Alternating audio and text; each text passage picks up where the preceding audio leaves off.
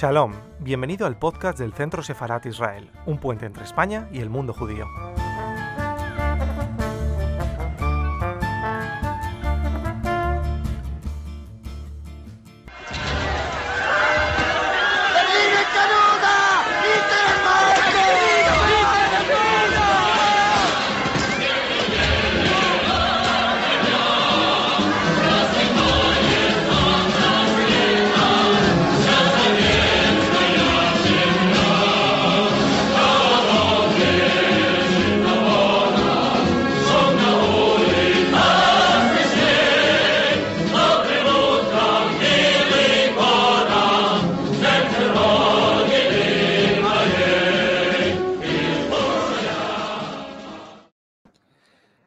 Buenas tardes y bienvenidos a las diferentes plataformas digitales del Centro Sefarat Israel. Bienvenidos a todos los que nos estáis siguiendo desde eh, Twitter, desde Facebook eh, y desde eh, YouTube. Bienvenidos todos a esta segunda entrega, más bien tercera, porque algunos de los que hoy nos estáis siguiendo ya habéis visto eh, la película de la que vamos a hablar hoy, pero segunda entrega con Manuela Parte Arroyo de este ciclo Lo Invisible y Lo Visible, que ya sabéis corre a cargo de Manuela Parte Arroyo. Manuela, bienvenida, muchas gracias por acompañarnos hoy aquí también. Eh, como decíamos, hoy vamos a hablar de La Tregua, la Tregua película dirigida por Francesco Rossi, libro escrito por Primo Levi. Em, en este ciclo contrastamos película y libro, así que hoy tocaba este, este, turno de La Tregua. La semana que viene hablaremos de delitos y faltas de Woody Allen. Eh, y además la semana que viene, todos aquellos que lo deseen ya pueden solicitar su código para poder ver Fanny y Alexander de Igman Berman película que recomendamos desde ya. Ahora Manuela también eh, la, va a poder recomendar porque es una, es una gran película. Así que sin más voy a ceder la palabra a Manuela Partarroyo para esta segunda sesión del ciclo. Manuela, te agradecemos muchísimo eh, que nos acompañes y a todos ustedes les voy a animar a que nos formulen sus preguntas para Manuela eh, a través del chat y en la última parte de esta conferencia vamos a poder, vamos a poder trasladarlas a ella. Así que Manuela, cuando tú quieras. Bueno, pues muchísimas gracias chicos eh, a todos por, estar por ahí. La verdad es que lo primero que quiero es, por supuesto, siempre empezar agradeciéndole a Israel su trabajo y su dedicación y al centro en general, eh, pero también a todos vosotros que me habéis escrito esta semana con, muy cariñosos con la primera sesión. La verdad es que me siento muy honrada de, de que os haya gustado y espero estar un poco a la altura en esta que para mí es el plato fuerte del ciclo con, yo creo que de manera muy especial porque estamos hablando de la obra, digamos, más... Eh, más compleja, con la que quiero tener más cuidado eh, y quiero ser especialmente respetuosa, ¿no? Porque, primero, porque creo que el, discurso sobre la figuración del lager y del holocausto o de la Shoah, que prefiero siempre este término, eh, eh, yo creo que es un, es un, tema que a todos nos importa realizar con delicadeza y con verdadera preocupación por lo que decimos, ¿no? Y creo que, bueno, eh, puede darse un debate interesante sobre lo que habéis pensado sobre esta película, eh, cuánto se ha transportado eh, y sobre todo yo pienso que es interesante recuperar esta novela, si lo podemos llamar novela, esta, este testimonio, este libro de memorias de Primo Levi que además representa un poco su, su consolidación como autor, ¿no? Es decir, ya sabiendo quién es eh, después de haber escrito Si esto es un hombre, eh, esta sí que es una verdadera eh, un lanzamiento, lanzamiento por parte de, Levi para, que el mundo conociera el después, ¿no? Por eso el título que hemos elegido, ¿no? Este después del silencio. que creo que es bastante, además, está muy preñado de significaciones, ¿vale? Así que, bueno, voy a empezar haciendo un recorrido que a lo mejor os va a parecer un poco sorprendente, pero hace unos años celebramos en, la Complutense y de hecho en el Centro Sefarat, que fue la primera vez que yo estuve allí, eh, un homenaje a Primo Levi eh, por su centenario. Y a mí se me ocurrió contrastar eh, la figura de Primo Levi con algo que aparentemente no tiene mucha, mucha, mucha relación con, con, su vida, que es con la obra de Alberto Giacometti, muy particularmente con el hombre que camina, ¿no? con la escultura que todos conoceréis, que es, eh, digamos, la, figura esencial de la escultura de, Giacometti.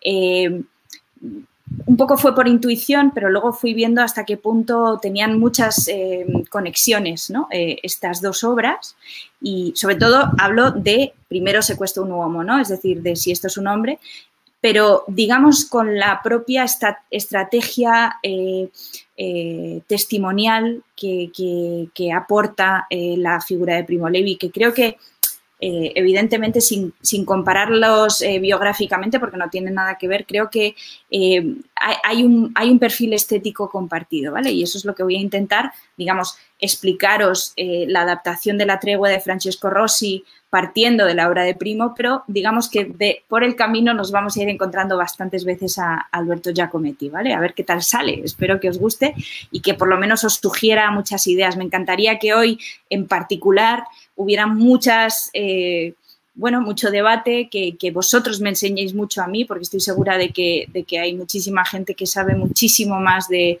literatura testimonial. Voy a intentar, ya digo, eh, eh, ser lo más respetuosa y lo más cuidadosa con, con, lo que cuente.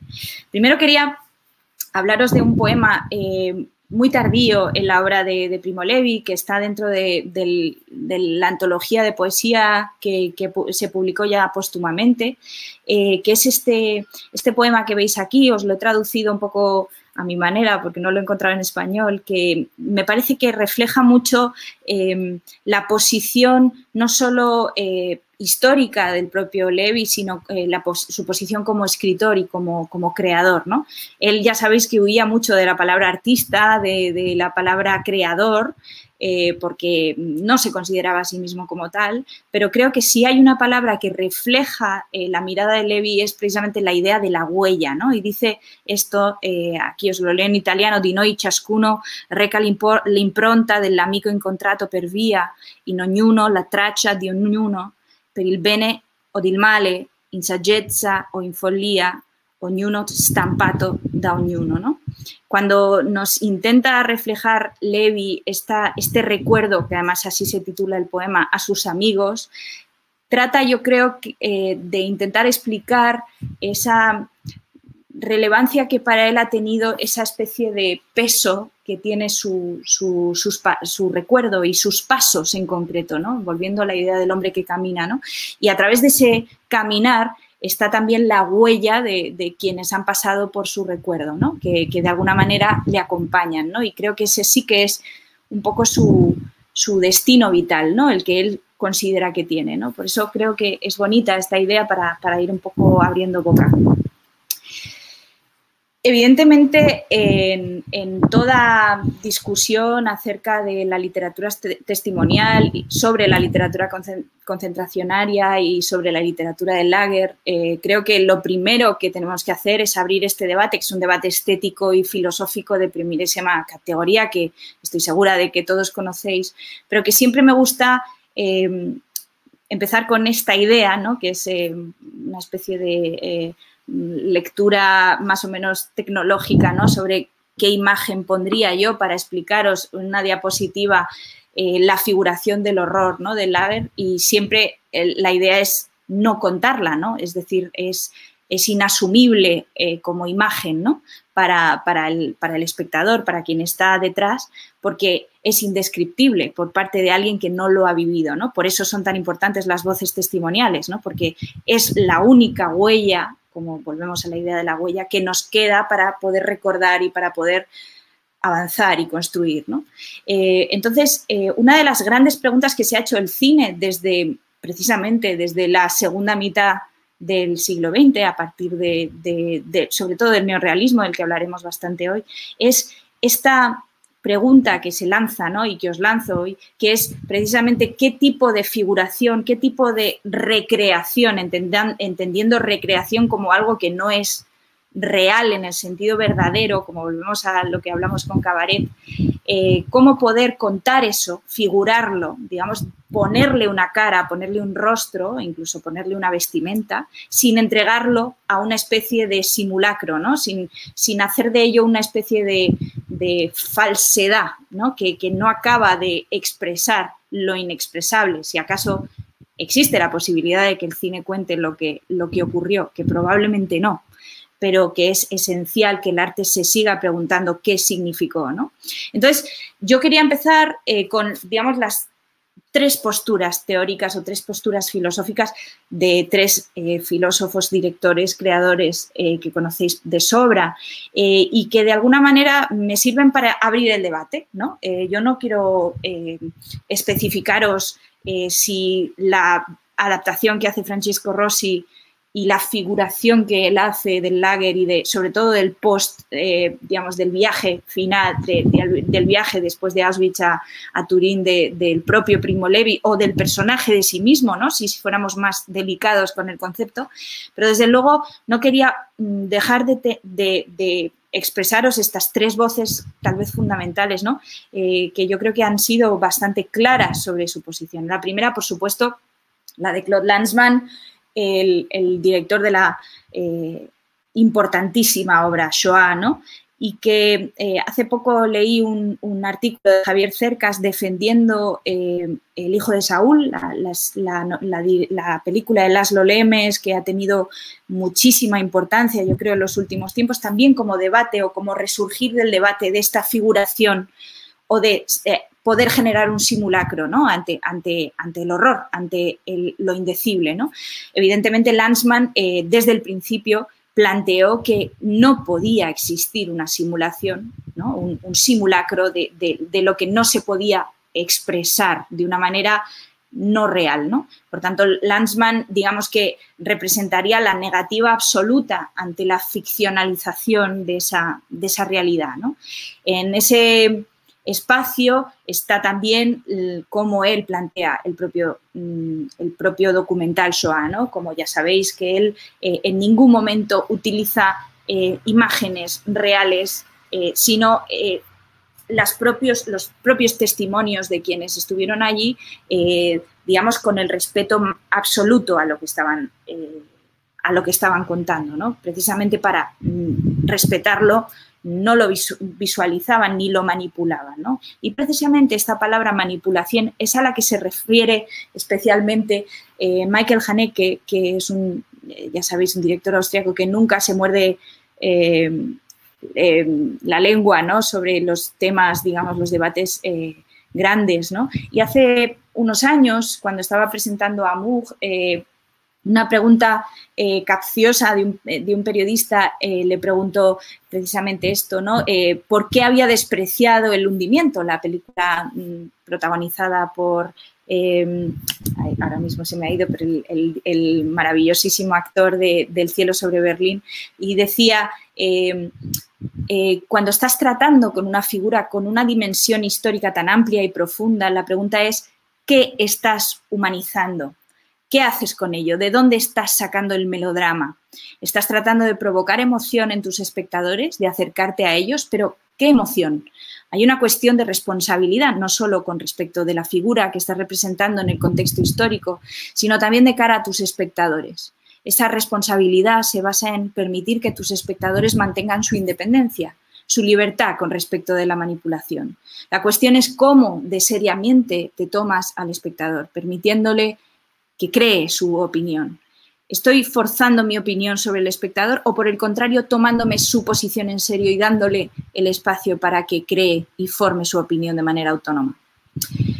En otro momento, además, eh, hace hincapié sobre por qué eh, considera que la lista de Schindler, en concreto la película de Spielberg, no es una película aceptable, en su opinión.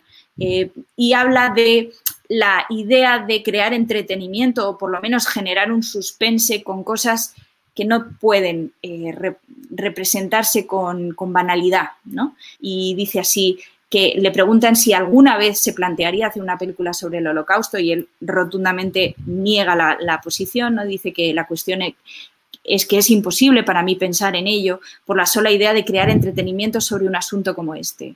Por eso tengo un problema con la película de Spielberg sobre los campos de concentración, por ejemplo. La idea misma de tratar de provocar y crear suspense sobre qué saldrá de las duchas, y agua o gas, para, para mí resulta inefable. Para mí, como cineasta, el único film sobre el holocausto que es responsable es Noche y Niebla de Alain Gené. Eh, en la cinta Gené le pregunta al espectador ¿Qué opina de esto? ¿Cuál es su posición? ¿Qué significa para usted? Cualquier película que trate este asunto como entretenimiento para mí es indecible, ¿no? dice, dice que Digamos que se posiciona en la línea de Lanzmann, pero sí que admite que exista la posibilidad de, ficcionalizar, no, es, digamos, tan absolutamente asertivo con la posibilidad de, ese simulacro, pero depende de cómo se haga, ¿no? Y depende de hasta qué punto ese respeto se haga. Y en ese sentido, eh, hace unos años salió un libro importante de Jacques Rancière, este filósofo francés, que hace poquito, precisamente con respecto, con ocasión de este, de este centenario que os mencionaba de Primo Levi, recuperé esta, esta cita, que sé que hoy habrá más texto del habitual, ¿no? pero creo que es importante ser delicado ¿no? con las palabras que utilizamos. Eh, se concluye a veces con demasiada facilidad, dice Rancière, que el exterminio es irrepresentable o infigurable. Dos nociones en las que se mezclan cómodamente razones heteróclitas, la incapacidad conjunta de los documentos verdaderos y de, las imitaciones de la ficción para dar cuenta del horror vivido, la indecencia ética de la representación del horror, la, la dignidad moderna del arte que está más allá de la representación y la indignidad de la ocupación artística después de Auschwitz. Pero hay escritores testigos, y entre ellos yo creo que Primo Levi de los primeros, que ya han sabido encontrar palabras a la medida del horror. Las palabras siempre mostrarán mejor que la imagen toda magnitud que sobrepase la medida. Y eso es importante porque la palabra en sí es abstracta, ¿no? Como base, y la, imagen no, la imagen siempre es precisa y, palpable, ¿no? Eh, horror, gloria, sublimidad, éxtasis. No se trata, por consiguiente, dice Gansier, de poner el horror en imágenes, sino de mostrar lo que justamente carece de imagen natural, la, inhumanidad, el proceso de una negación de humanidad. Este es el punto en el que las imágenes pueden ayudar a las palabras, hacer entender en el presente el sentido presente e intemporal de lo que dicen, construir la visibilidad del espacio donde este sentido resulta audible. Solo el arte es posible porque siempre es lo presente de una, de una ausencia, porque su trabajo mismo es el de dar a ver algo invisible, lo único capaz de volver sensible lo inhumano, dice Gansier. Y yo creo que esta posición, digamos, más eh, abierta a la ficcionalización del de Lager, eh, que por supuesto estáis en todo vuestro derecho de no estar de acuerdo, ¿no? Eh, pero creo que abre la posibilidad de que eh, el, cine siempre tiene algo de palpabilidad, de realidad, más allá de la literatura, ¿no?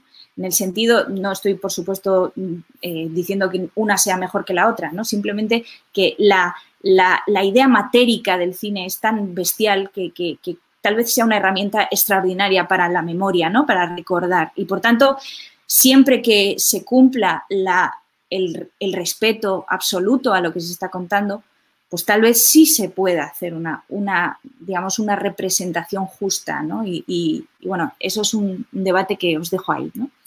Bueno, precisamente hablando de, cómo figurar ese horror, hace poquito tiempo que yo he descubierto a esta pintora extraordinaria que estoy segura de que ya conocéis, ¿no? A Chaya Stoica, eh, esta eh, mujer de origen romaní que pasó por, por Bergen-Belsen y por muchos campos de exterminio y volvió a su casa caminando, ¿no? que es un recuerdo también similar al, a esta idea del hombre que camina, ¿no? que es este hombre que vuelve de las ruinas para, reconstruirse. ¿no?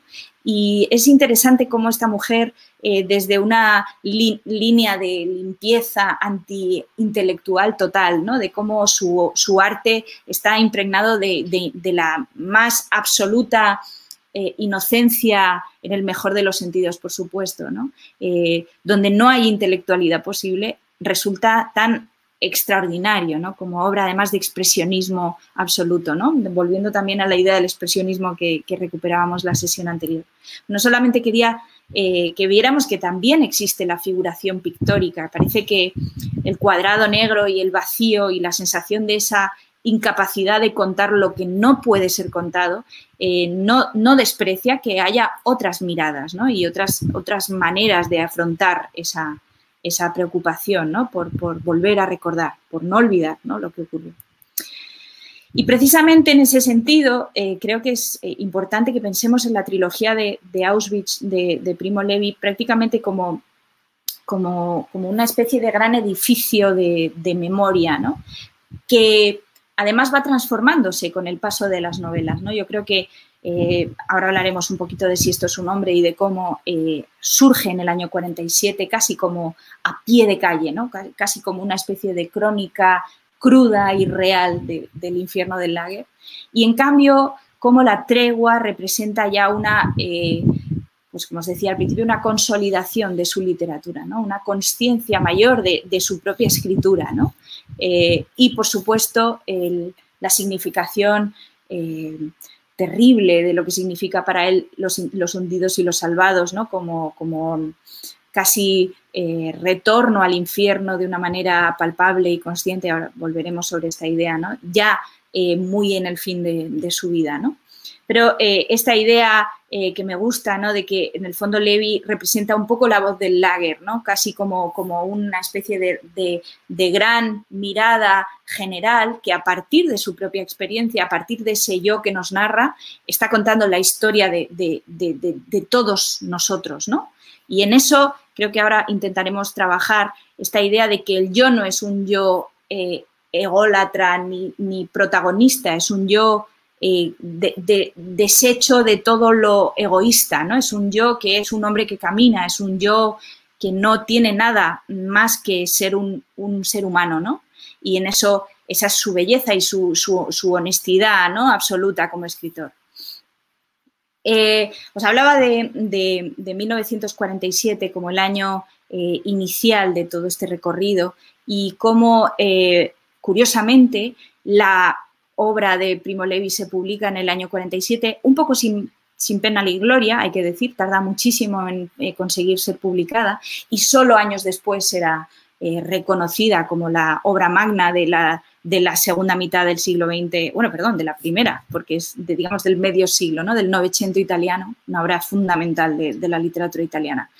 Eh, en ese año que parece como que todo termina y todo empieza a la vez. ¿no? Eh, se nos olvida la de cosas que ocurren en ese 1947 y una de ellas es también la aparición del primer hombre que camina de Giacometti, ¿no? que me parece una casualidad maravillosa, ¿no? que, el hombre que camina y la manera de esculpir de Giacometti inicial, digamos, eh, esa línea mucho más surrealista, se va transformando en esta mirada mucho más rugosa y mucho más llena de de más resquebrajada, se podría decir, ¿no? que luego será la representativa de, su escultura. Y todo ocurre en ese año 47. Dice Levi en la tregua esa idea de que escribir en el fondo es, es, un, es un atroz privilegio, ¿no? porque eh, probablemente ese sea el sentido, como os decía al principio, el sentido que él se atribuye a su vida. ¿no? Ya no, él habla mucho sobre, sobre sus dudas sobre eh, la existencia de Dios, pero en cambio cree en la posición de haber sido de alguna manera elegido o, sustituido por alguien que debería haber sobrevivido frente a, él, que no servían más que para contar, ¿no? Por eso es ese privilegio atroz que él se siente como, como prácticamente eh, obligado ¿no? a, contar eh, lo que ocurrió como representación casi testimonial eh, de, de, su propia figura, de su propia biografía, de su propia historia, pero de la historia de todos, ¿no? En ese sentido. Eh, creo que es importante que pensemos, y ahora me voy al cine, en, qué ocurre precisamente en estos años, ¿no? En el año 47, estamos ya en pleno neorrealismo italiano, ¿no? en, Italia, y eh, no solo es un neorrealismo primero literario, sino también cinematográfico. Y es un momento eh, de mucha ebullición eh, cultural y literaria, también debida a, muchas influencias que vienen, por ejemplo, del existencialismo, aquí tenéis a, a Camille, y también a cuando el, el arte ha recuperado un cierto sentido político, ¿no? que, de alguna manera había sido despreciado en los años previos. ¿no? Precisamente en Italia eh, es la cuna de una de las, mm, digamos, eh, naciones que más eh, efecto vanguardista van a tener con el futurismo de primera, de primera mano, pero ya cuando el futurismo se va estancando, aunque sigue en teatro muy vivo, eh, aparece el fenómeno enorme, la experiencia enorme poética que representa el hermetismo, ¿no? Y el hermetismo en poesía, porque acordaos de que Levi siempre es poeta, ¿no? incluso cuando es prosista, ¿no?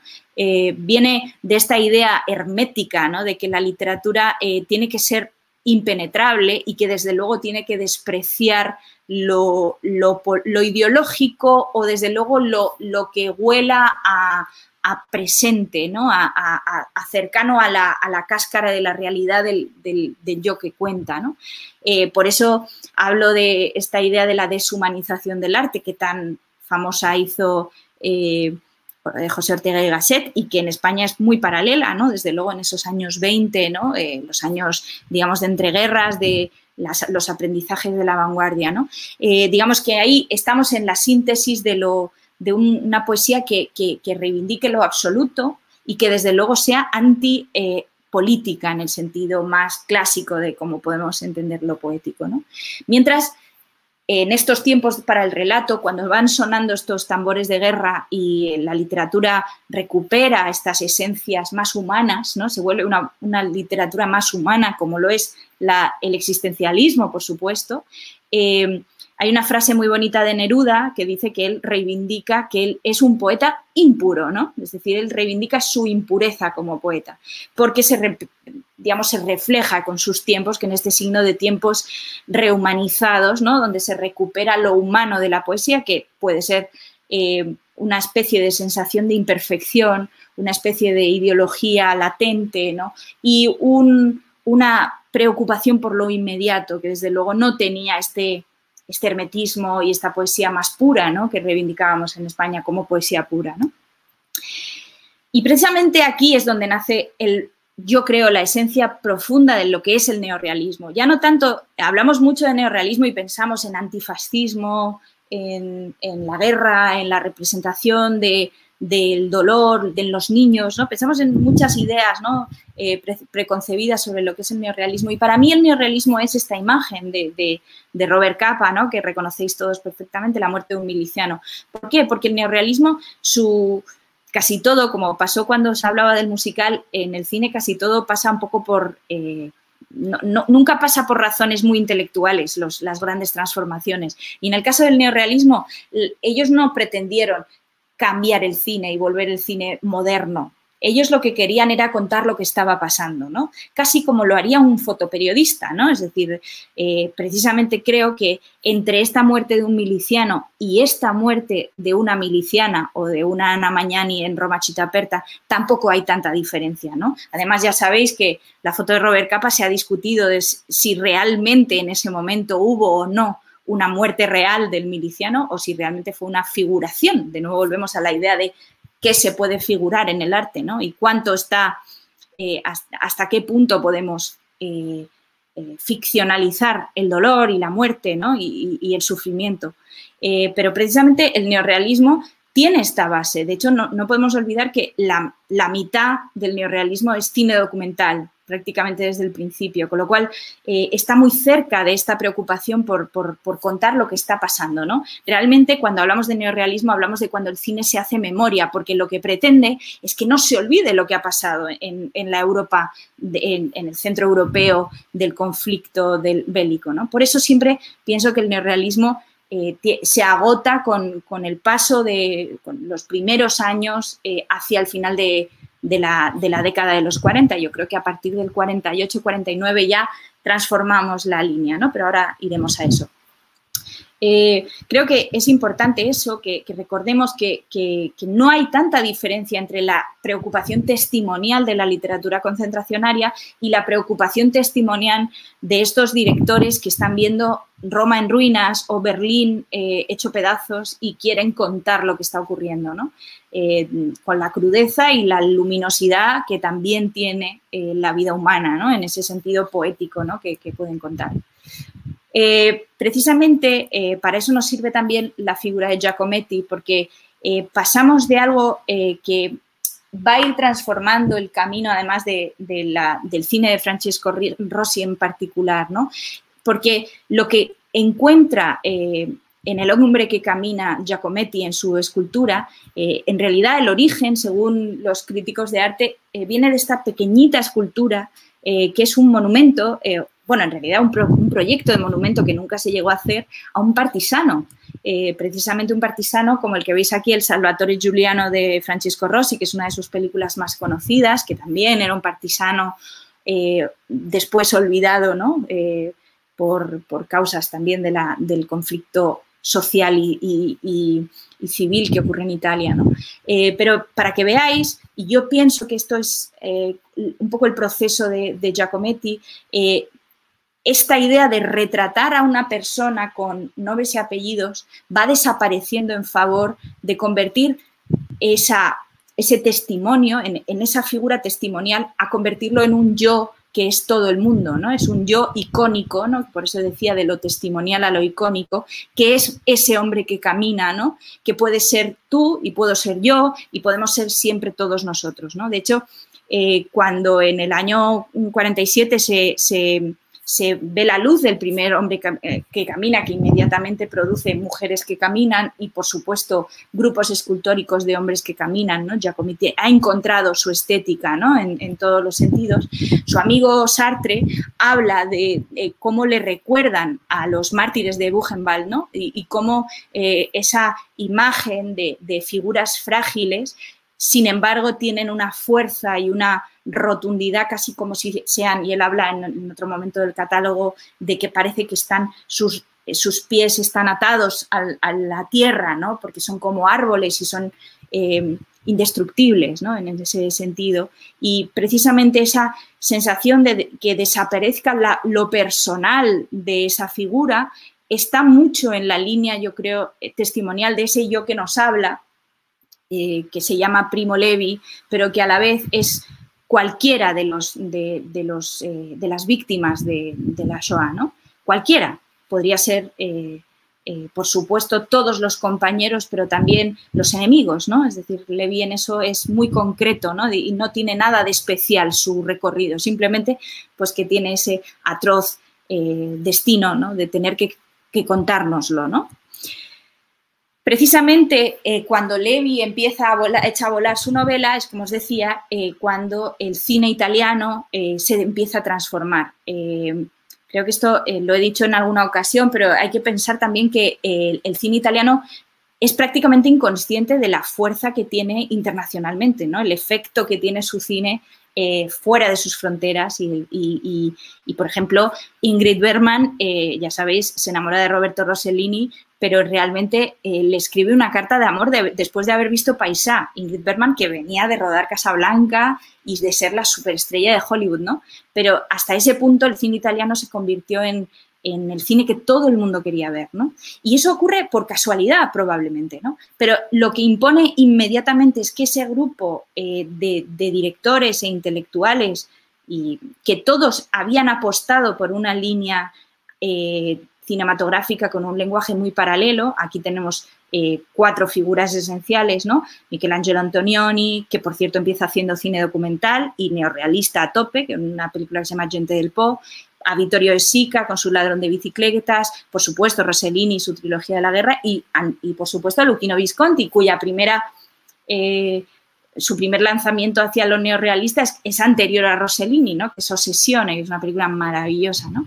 Pero curiosamente, cuando el cine italiano empieza a despuntar internacionalmente, cada uno empieza a tirar hacia una dimensión diferente. ¿no?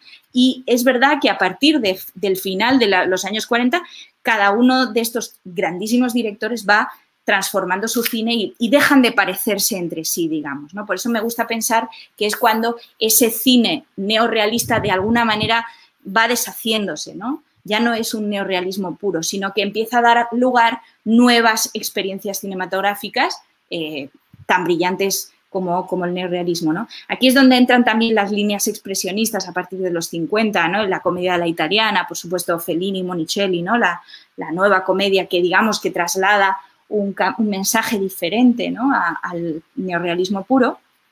Pero hay que entender que Francesco Rossi antes de empezar a dirigir cine, era el ayudante de dirección nada menos que de Luchino Visconti, ¿no? Y además uno de sus argumentistas de cabecera, ¿no? Con lo cual, su maestro eh, a todas luces es Luchino Visconti. Hay una cosa curiosa que os contaré, es que Visconti que tiene esas dos patas, ¿no? Visconti es el gran esteta del cine italiano, ¿no? Es el gran experto en el arte mm, eh, barroco, es un grandísimo eh, decorador, además ya sabéis que trabajó la ópera, etcétera, y a la vez es un hombre comprometido con sus ideas, que tiene una mirada muy, muy política ¿no? hacia toda su, eh, no solo su época, sino épocas anteriores de, Italia. Y curiosamente, los dos ayudantes de dirección que tiene Visconti son eh, herederos de esas dos patas, ¿no? Está eh, Franco Zeffirelli, ¿no? que es un director mucho más estético y para mi modo de ver infinitamente menor que Visconti, ¿no? Un director eh, más delicado, preocupado por, la belleza, ¿no? Pues, por ejemplo, Romeo y Julieta, que recordáis eh, la, terrible Te con Mussolini, que también es una película bastante no recomendable, pero luego tenemos a Francesco Rossi, que digamos que recoge la línea más política de, la, línea mm, de Visconti. ¿no? Pero ya veis que es un poquito más joven y, digamos, está haciendo cine, su última película es La Tregua y no es casualidad, yo creo que es una obra de, fin, es, una obra de epílogo de su, de su trayectoria con sus épocas mejores y peores, pero desde luego un director enormemente interesante que recupera además, tiene esa absorción de la línea neorealista hacia nuevos devenires y luego, por ejemplo, abraza eh, la época maravillosa en los años 70, que es el giallo, ¿no? que lo llamamos en Italia, que es el cine, el giallo para ellos es el policíaco, ¿no? porque allí no sé por qué, pero en vez de decir cine negro, dicen cine amarillo, ¿no? pero bueno, el caso es que el giallo es el cine policíaco. ¿no? Y en ese sentido, la llegada de esos años 70 establecen en, en la mirada de Francesco Rossi también una manera de narrar mucho más eh, activa, ¿no? mucho más sólida que a lo mejor un cine más intelectual o de, festivales ¿no? que, venían a, a defender sus, sus maestros, ¿no? sobre todo Visconti y, bueno, alguno más, Antonioni. Eh, pero es curioso porque sigue contando con, muchos de los guionistas importantes de la época de los 60. Tulio Pinelli es el padre del guion de, la tregua, ¿no? Pero es interesante que no olvidemos que durante esta época de los años 70, un napolitano como, como era Francesco Rossi se, eh, digamos, se erigió también como una figura importante del compromiso político porque eh, fue uno de los grandes críticos contra la mafia, por ejemplo, contra la camorra, pero también contra los tejemanejes políticos que ocurren en esos años de plomo que conocéis perfectamente, ¿no? Italia está sumida en bueno, lo, que son los años 70 que hablamos eh, la semana pasada, ¿no? de esa oscuridad que cubre todo, ¿no? Pero aquí tenéis, bueno, a compañeros de generación, algunos más policíacos, como Petri, ¿no? De todo modo, esta novela maravillosa de, Shasha, ¿no? Que seguramente conoceréis. Pietro Germi, que es como el padre, el, origen de esta línea, que también hace cine más, digamos, expresionista. Eh, luego Enzo Castellari, que es un director muy, muy de policíaco. Y luego la línea más de lo que ellos llaman también Giallo, ¿no? que es la línea del, terror, que también es un cine muy de trama, ¿no? en la que pues, Mario Bava es el primer maestro y luego, pues, por ejemplo, Dario Argento. ¿no? Son directores que proceden de esta misma línea de, lo policíaco, que es una trama, está más tramado, es un cine con más, más peso argumental. ¿no? Pero sí que creo que Rossi lo interesante es que nunca abandona esta idea de que, mira, una idea pavesiana de, otro, de otro señor de Turín extraordinario, que dice que toda la vida es política, ¿no? Que todo en la vida es político. Y creo que Rossi representa mucho esto, ¿no? Eh, eh, una de las películas más importantes de su cine, bueno, dos que le encumbran en, en Cannes, es eh, Salvatore Giuliano, que le hemos mencionado, esta idea, este, esta película un poco pasoliniana de, un, de un de un eh, partisano. y luego Le Mani sulla città, que la veis aquí en el 63, esta película donde habla directa y, abiertamente sobre la corrupción en Italia como nadie lo había hecho hasta entonces. ¿no?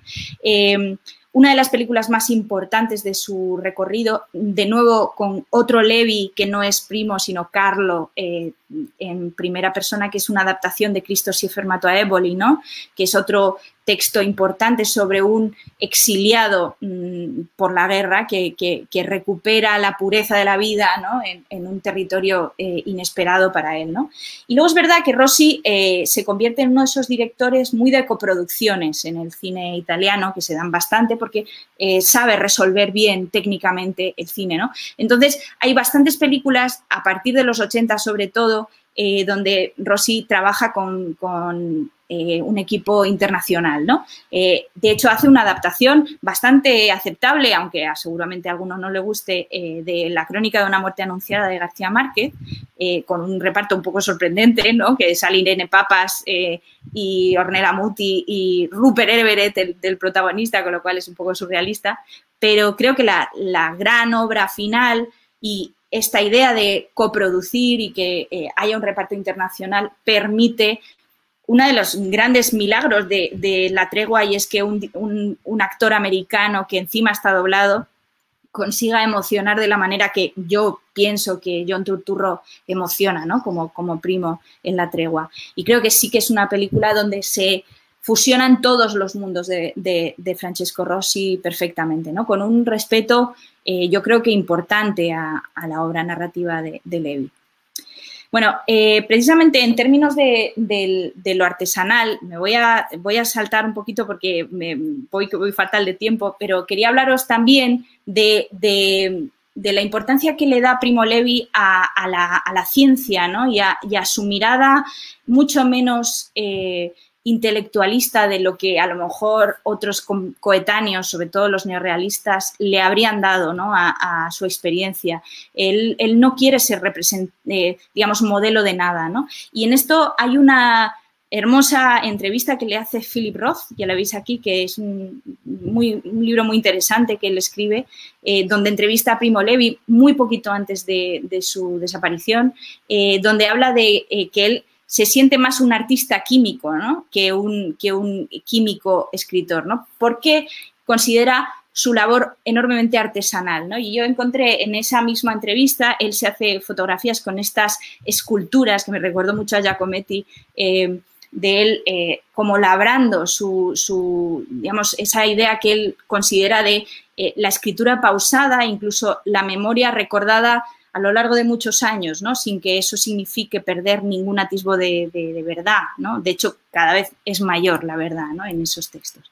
Y en ese sentido, él representa algo parecido a lo que hace Giacometti, que es que precisamente no, no tengamos por qué tenerle miedo a lo inconsistente, ¿no? que parece que eh, la, pureza de la verdad absoluta en el testimonio eh, se requiera. Pero en el caso de Levi no solo intuimos que hay narración y hay ficción, sino que es un viaje, es un viaje al que nos invita porque escribe extraordinariamente bien, ¿no? Es decir, por supuesto que cualquier testimonio es necesario, pero en el caso de Levi además es una es una invitación a la, narración, ¿no? En todos los sentidos. Y bueno, este es el viaje que hace Levi durante eh, el periodo que transcurre en, la tregua. Ya sabéis que hace un, viaje muy eh, bueno, por muchísimas naciones donde se ve también los rastros de identidades que se van mezclando y también las muy eh, enormes intolerancias que se van cruzando por, el camino de, primero de, Primo solo y luego pues de todos sus compañeros ¿no? de viaje. quería intentar hacer un análisis de las, del edificio que representa la trilogía casi como si fueran tres viajes épicos eh, pensando en todas las referencias que hacen, si esto es su nombre, al, infierno de Dante, ¿no? Y como, como el, gran paisaje épico que representa si esto es un nombre, digamos que eso sería como la base original del infierno. Y a mi modo de ver, la tregua representa un poco casi la misma idea que representa la Odisea de, Homero, ¿no? Esta idea de que, de que Ítaca es Turín, ¿no? Y que el viaje puede ser eh, tan eh, tan largo como haga, haya, hayamos de hacerlo, ¿no? y, con todo el aprendizaje que se da por el camino, pero desde luego esa vuelta a casa es un viaje eterno, ¿no? Es un viaje que no termina. Y de hecho, creo que en el sentido más profundo de cómo los hundidos y los salvados es el pisar tierra, casi como ocurre en el último párrafo de la tregua, cuando él llega a Turín y entiende lo que es volver y empieza a asumir lo que le ha ocurrido, cosa que probablemente durante el tiempo de viaje de la tregua no ha podido, digamos, ¿no? que es un, es, eh, es un tiempo más, eh, más, preocupado por lo sólido y por lo, lo, necesario de ese momento, que es comer, descansar, eh, seguir adelante, ¿no? resistir. Y sin embargo, de alguna manera, los hundidos y los salvados es esa reconstrucción de una ciudad imposible, ¿no? A, la, que, a la que volver, ¿no? Probablemente con, la tragedia eh, sonando por detrás. Eh, por eso me parece que interesante entender la tregua casi como una tregua, en, como un paréntesis de la propia vida eh, que nos cuenta la trilogía de, Auschwitz y cómo si primero tenemos la solidez y el terror absoluto de, si esto es un hombre y el terror terrible también de, los hundidos y los salvados, esa sensación de no, de no volver a ser nunca uno mismo. Esto es un pequeño paréntesis, ¿no? Es una tregua que nos da eh, el propio Levi hacia un tipo de tono que en ningún caso es cómico, ni muchísimo menos, pero desde luego sí que tiene algo de picaresca, ¿no? Tiene algo, hay muchos personajes pícaros donde eh, se recupera este sentido de lo rehumanizado, ¿no? De, volver a sentir cosas, ¿no? Por, la música, por, la sensualidad, por el viaje, por la apreciación del trabajo, ¿no? Y, muchos elementos que, yo creo que hacen que sea una obra tan, hermosa, ¿no? Y tan, tan bonita de contar y probablemente también menos peligrosa en sentido de, de ofender, ¿no? Porque creo que el viaje de Levi es el viaje de esa persona icónica que es cualquiera de nosotros, ¿no? Como os decía al principio. Precisamente, tal vez podamos hacerle algunas críticas a la película en ciertos momentos donde se, para mí entender, se estetiza en exceso, ¿no? Ciertas imágenes con una belleza que a mí me incomoda, ¿no? Como, como, como espectadora que intenta eh, no, no, justificar ninguna banalización ¿no? de, esa figuración que hablábamos al principio. Y hay, sobre todo al principio, algunas imágenes que creo que podrían ser discutibles, ¿no? Sobre todo porque el propio, la propia prosa de Levi es enormemente anti retórica. En ese sentido, eh, es, muy concreta, va hacia lo concreto y precisamente por eso es tan, eh, tan, verdadera y emociona de esa manera. Porque lo, que nos está contando es esta idea de un hombre despojado, de un hombre como el hombre que camina, que, ha, ha, ido perdiendo un poco todos los elementos. Por eso es tan interesante todo el, debate sobre las botas, ¿no? que además es otro debate importante, en, por ejemplo, en Jorge Semprún. Eh, que es otro eh, representante de, la literatura concentracionaria. Y esta frase que le suelta el griego, ¿no? de siempre estamos en guerra, como, es como el aprendizaje fundamental del principio del viaje de la tregua. Pero digamos que es este despojamiento, esta sensación de, pertenecer al camino, ¿no? que también es muy de Ulises, que yo creo que, puede estar dentro de todo. Em, hay frases eh, que, rescato también de la poesía de, de, Levi, como este es bello destilar, ¿no? Precisamente eh, esta erosión, esta desaparición de lo, de lo innecesario para volver a lo humano, para volver a lo que nos hace equivalentes en todos los sentidos y no desde luego eh, únicos y egoístas, ¿no? Como es probablemente todo lo contrario a un, a un, yo sujeto romántico, que es todo lo contrario de este testimonio que nos lanza Levi. ¿no? Y en esta línea, eh, bueno, pues está este eh, momento en que, en que Levi eh, sabe que tiene billete de tren para volver a casa ¿no? y, hace toda una, una demostración de cómo se ha resistido y se ha ido perdiendo todos los elementos digamos, eh, puramente materiales y se ha ido ganando, ¿no? Se ha ido ganando a través de ese destilar, ¿no? Precisamente por eso el distilar velo me parece muy, muy sugerente, ¿no? Y en términos de lo, digamos, la base fundamental y es que eh, Levi pervive, pero no se sabe si sobrevive, ¿no? En el sentido profundo de la comprensión humana de qué significa sobrevivir a lo que no podemos comprender como él nos ha contado. Eh, creo que es interesante eh, volver a Giacometti y volver a esa emoción que provocan estos seres tan frágiles y sin embargo tan fuertes, ¿no? que, están atados eh, a, la, tierra, ¿no? de alguna manera. Y creo que una de las cosas extraordinarias que tiene la tregua es que habla de lo que pasa después, ¿no? de, aparte de que, por supuesto, haya que mm, reivindicar el testimonio de, todos de todas las memorias posibles, pero creo que es importante recuperar también la, preocupación por qué ocurrió con las víctimas al volver a una vida, pongamos entre comillas, real, ¿no? O una vida normal, si es que puede existir. Y por eso, eh, ya que hablamos de Basani, fue la primera vez que nos conocimos Israel y yo, eh, no quería olvidarme de, mencionar a, Yeo Yots, ¿no? que es este eh, superviviente, el único superviviente de Ferrara eh, que, vuelve a, Ferrara desde un campo de exterminio. Y es este cuento que se llama Una lápida en Vía Mazzini, que pertenece al primero de los libros de la novela de Ferrara y que habla de esa especie de sensación de doble tragedia, ¿no? De la tragedia de haber vivido también, además de haber sobrevivido, precisamente porque nadie puede comprender exactamente en qué, en qué lugar quedan ¿no? estos sobrevivientes.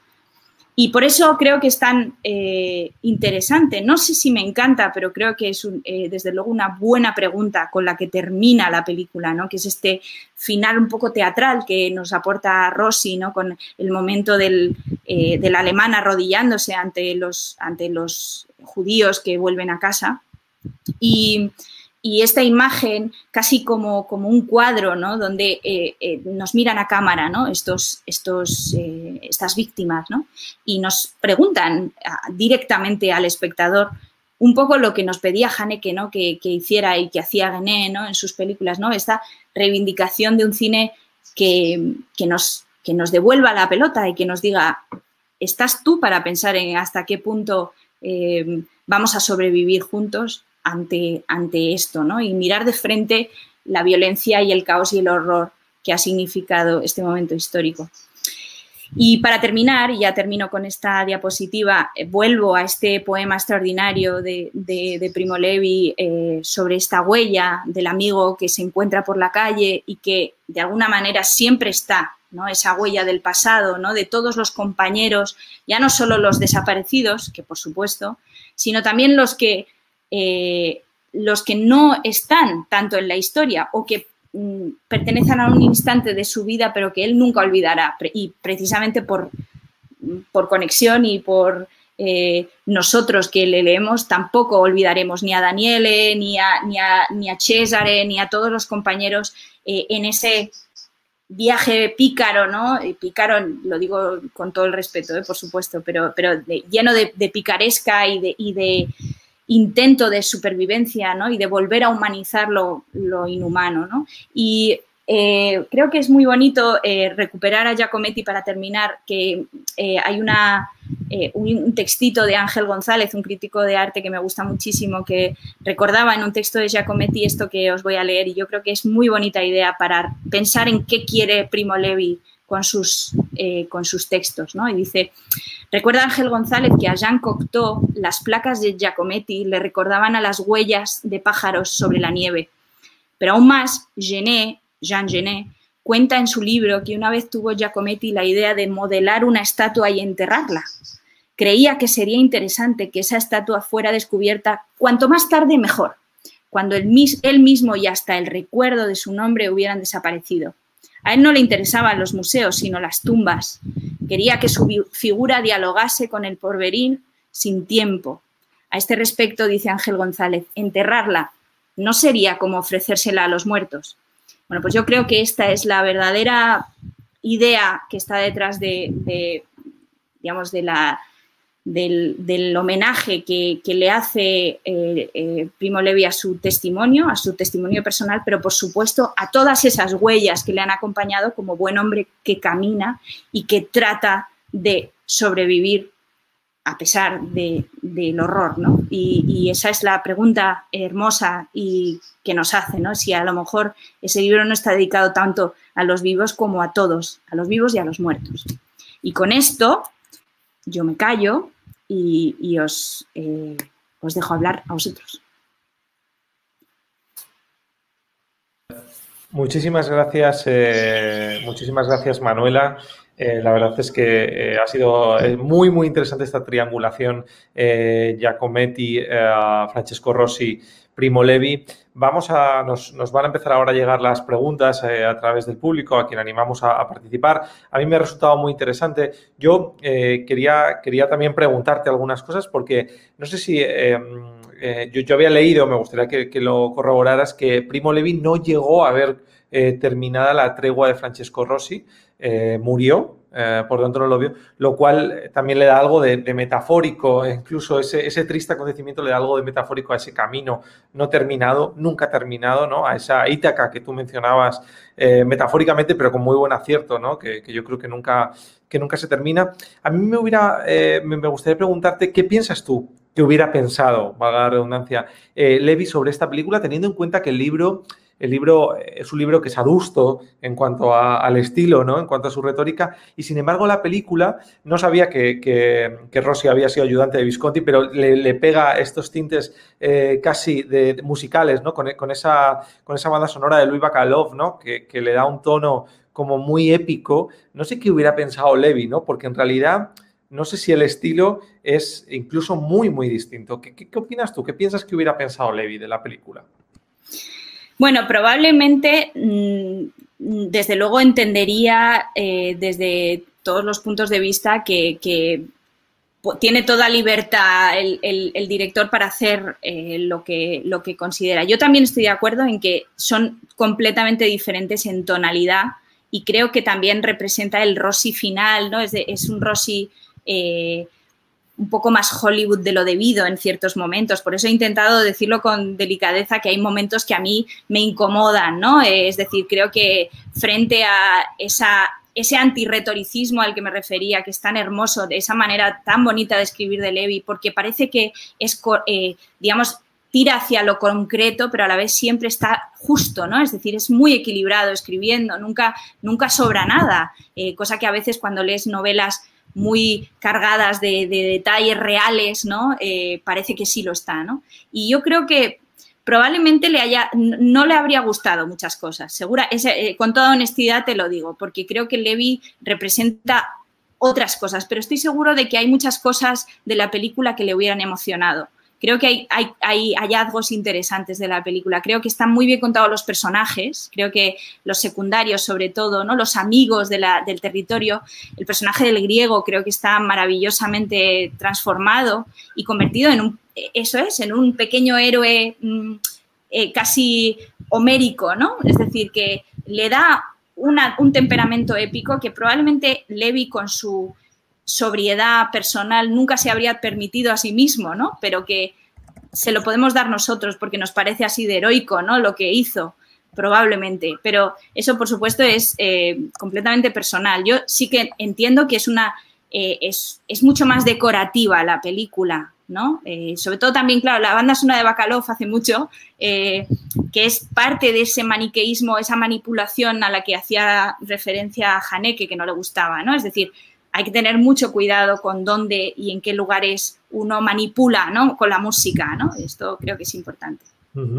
Eh, sí, efectivamente, yo, creo que, lo, has, señalado muy bien. Por cierto, no lo hemos comentado, pero la escena que hemos visto al inicio de esta conferencia formaba parte de la tregua, huelga, huelga decirlo, eh, pero vale la pena recordarlo por si alguno tenía la duda, que antes no lo hemos comentado. Yo creo, Manuela, que has dicho una cosa antes que, de la que he tomado nota porque creo que es un gran acierto de esta película. Eh, eh, y que además, por ejemplo, Jessica San Román, que es nuestra directora del área de, Holocausto, Educación y Antisemitismo, siempre lo señala, ¿no? Y es que se habla mucho de, esa, de, esa, de ese holocausto en los campos de concentración, pero muy poco de los periplos y de las historias que nos encontramos después. Y yo creo que es el gran valor de, la tregua, ¿no? El contar el después, después del holocausto, ¿no? ¿Qué ocurre con toda esta gente? Ese, viaje a sus lugares que, no siempre es eh, todo lo que, lo que uno se espera y no siempre se encuentra además todo lo que uno se espera. Eh, a mí eh, me gustaría preguntarte, ya incluso más trasladándonos a la mente de los directores de hoy en día, ¿por qué crees que son muchos los directores que escogen reflejar en sus películas la crudeza del holocausto. Antes has hablado de Laszlo, tenemos muchísimos, la lista es interminable, ¿no? Casi. Pero, eh, ¿por qué crees que no hay tantos que escogen eh, o que se, decantan por reflejar en sus películas lo que pasó después? ¿Qué crees que hay en la mente de un director eh, para escoger más holocausto, menos vida post-holocausto, que, que, también hay una crudeza muy importante, ¿no? Y también es un reto mostrarlo en la gran pantalla. Bueno, eso es, es difícil de saber porque a mí, a mí por lo menos me, emociona mucho y, me, interesa mucho el recorrido del después. Es verdad, yo creo que, claro, es, eh, es tan fuerte para, la, iconografía emocional de todos eh, lo que significa el lager que a lo mejor ese es el espacio que, quien se atreve a figurar y a entrar en esto eh, quiere, eh, desde luego, hacer un discurso sobre ello, ¿no? Y qué significa, ¿no? Eh, filosóficamente, porque, claro, esa es la, pregunta más importante, ¿no? Pero yo creo que desde el punto de vista humano, y por eso creo que Giacometti ayuda a esta línea, ¿no? a humanizar, a recuperar ese yo que no es un ego, sino que es un, es un icono ¿no? de cualquiera de nosotros y que recupera la, parte verdadera ¿no? de, cada una de las historias, ¿no? Porque al final eh, creo, que, creo que el lager tiene el peligro de que nos olvidemos de cada una de las vidas, ¿no? De una, dos, tres, todas las vidas importan, ¿no? Y por eso, claro, eh, creo que Rossi elige bien la tregua porque no sabría hacer una película sobre el lager. A mi modo de entenderlo, porque él es un, es un director de, héroes, de partisanos, de, grandes figuras eh, míticas pero humanas, ¿no? Y, probablemente trágicas también, ¿no? Como, como lo es el propio Levi, ¿no? Entonces, creo que es, es eh, el texto de la trilogía donde él puede aportar algo ¿no? y emocionar, eh, como creo que, emociona la película. Eh, hay una, una, de las personas que nos está siguiendo que es eh, máster en plastilina, espero pronunciarlo bien, estos a veces son nombres en clave de Nick, que nos, que nos, comenta, hay una película maravillosa que es efectivamente 1945 que recoge la vida post-holocausto. Es cierto, es bueno que además eh, por eso he querido compartir este comentario, porque es bueno que, señalemos las películas que hablan de la vida post-holocausto, ¿no? Dado, que no suelen ser las más comunes, es bueno que entre todos eh, las, señalemos. Antes eh, has comentado, Manuela, que, que Haneke decía esto de, que cualquier película sobre la Shoah que pretenda ser entretenimiento para él es inefable. no sé, ¿qué, ¿qué crees? Eh, ¿cuál crees que debería ser o que podría ser el tratamiento más respetuoso? Porque es evidente que el cine eh, per se lleva en su ADN el ser entretenimiento. Eh, podemos excluir, si queremos, el cine documental, pero, pero es evidente que el cine en general lleva ese entretenimiento. ¿Se puede hacer entretenimiento respetuoso? ¿Qué opinas tú al respecto? Respetuoso vamos a hablar con la memoria de las, de las víctimas es, muy difícil. Creo que, creo que la respuesta honesta es, es enormemente difícil, porque eh, yo ahora estoy trabajando sobre un director de cine eh, eh, con una compañera que es Mike Nichols, que es un director extraordinario americano que nació en Berlín y huyó de niño a Estados Unidos.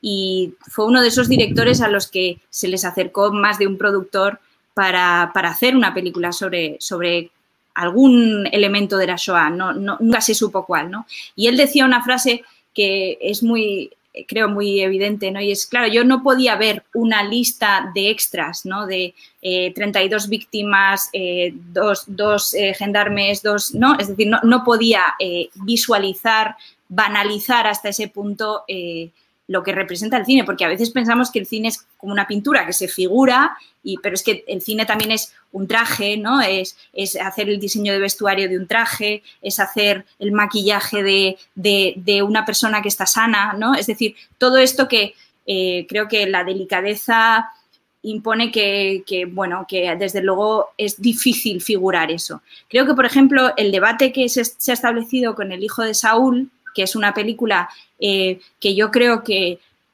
la pretensión es ser respetuosa, lo que pasa es que yo creo que es, casi imposible.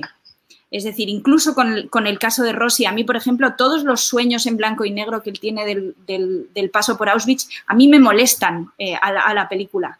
No sé qué opinaréis, pero, pero a mí me sobran, por supuesto no me sobran en la novela, porque la novela tiene esa abstracción, me lo puedo imaginar y es suficiente siempre será insuficiente, evidentemente, ¿no? Pero, pero pertenece al ámbito de lo abstracto. Pero en el momento en que tú lo figuras, ya lo estás banalizando, ¿no? Entonces, yo es una respuesta imposible, ¿no? Creo que hay casos eh, donde se ha intentado hacer un ensayo, eh, hay casos eh, más o menos interesantes. Siempre creo que es importante porque es importante que se siga intentando, porque lo que es esencial es que el cine lo siga contando, ¿no?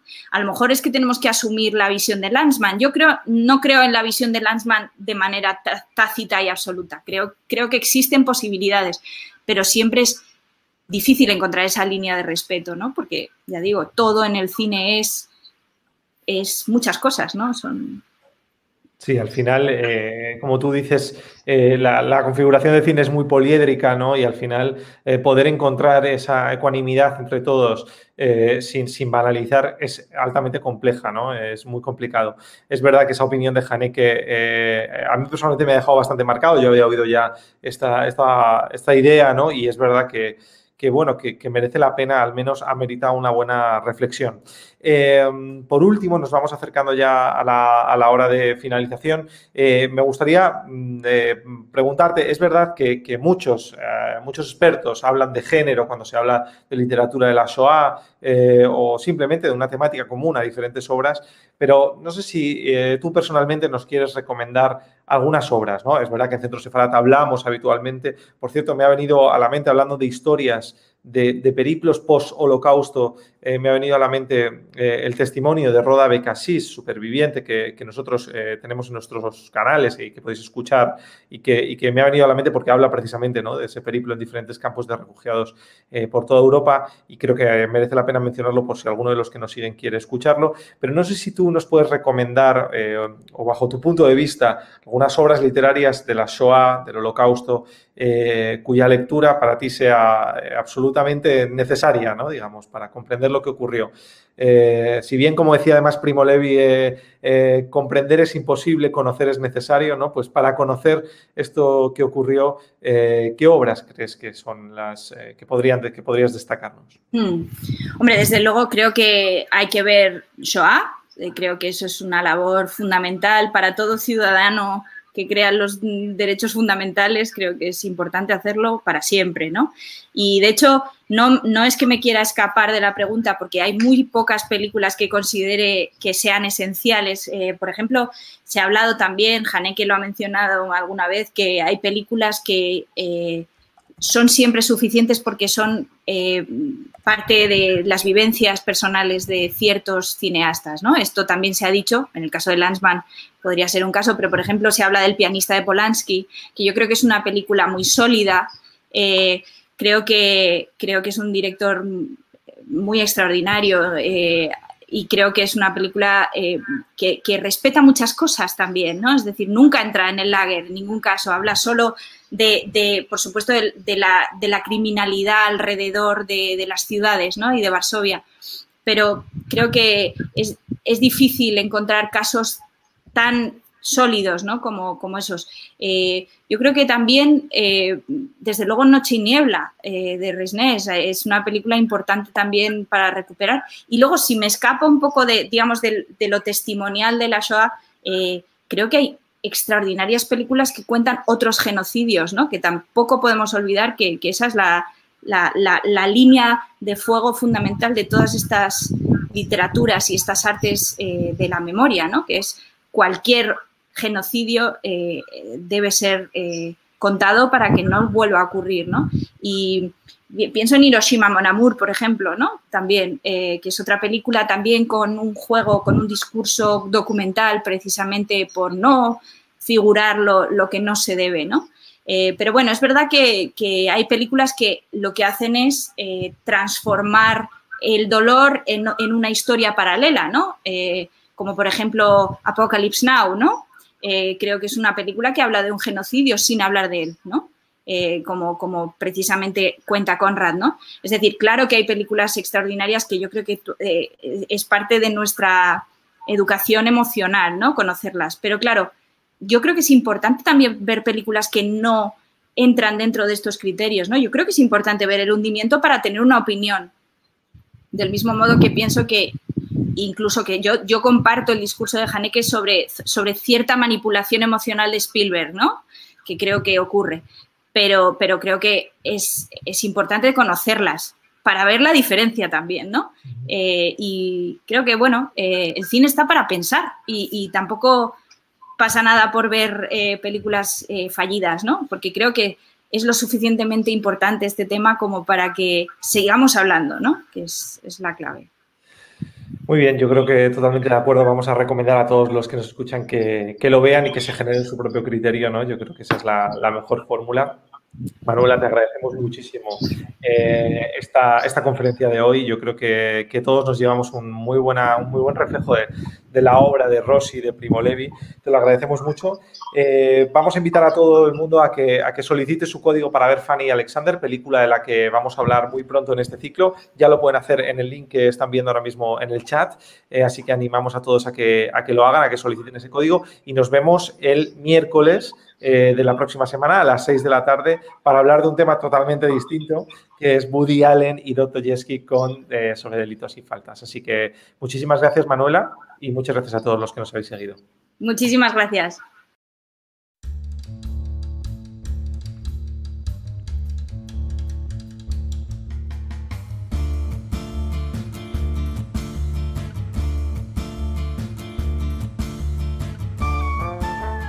Gracias por escucharnos. Recuerda que también nos puedes seguir a través de Instagram, Facebook y Twitter con el usuario arroba Centro Sefarat Israel o si lo prefieres en nuestra página web www.sefarat-israel.es.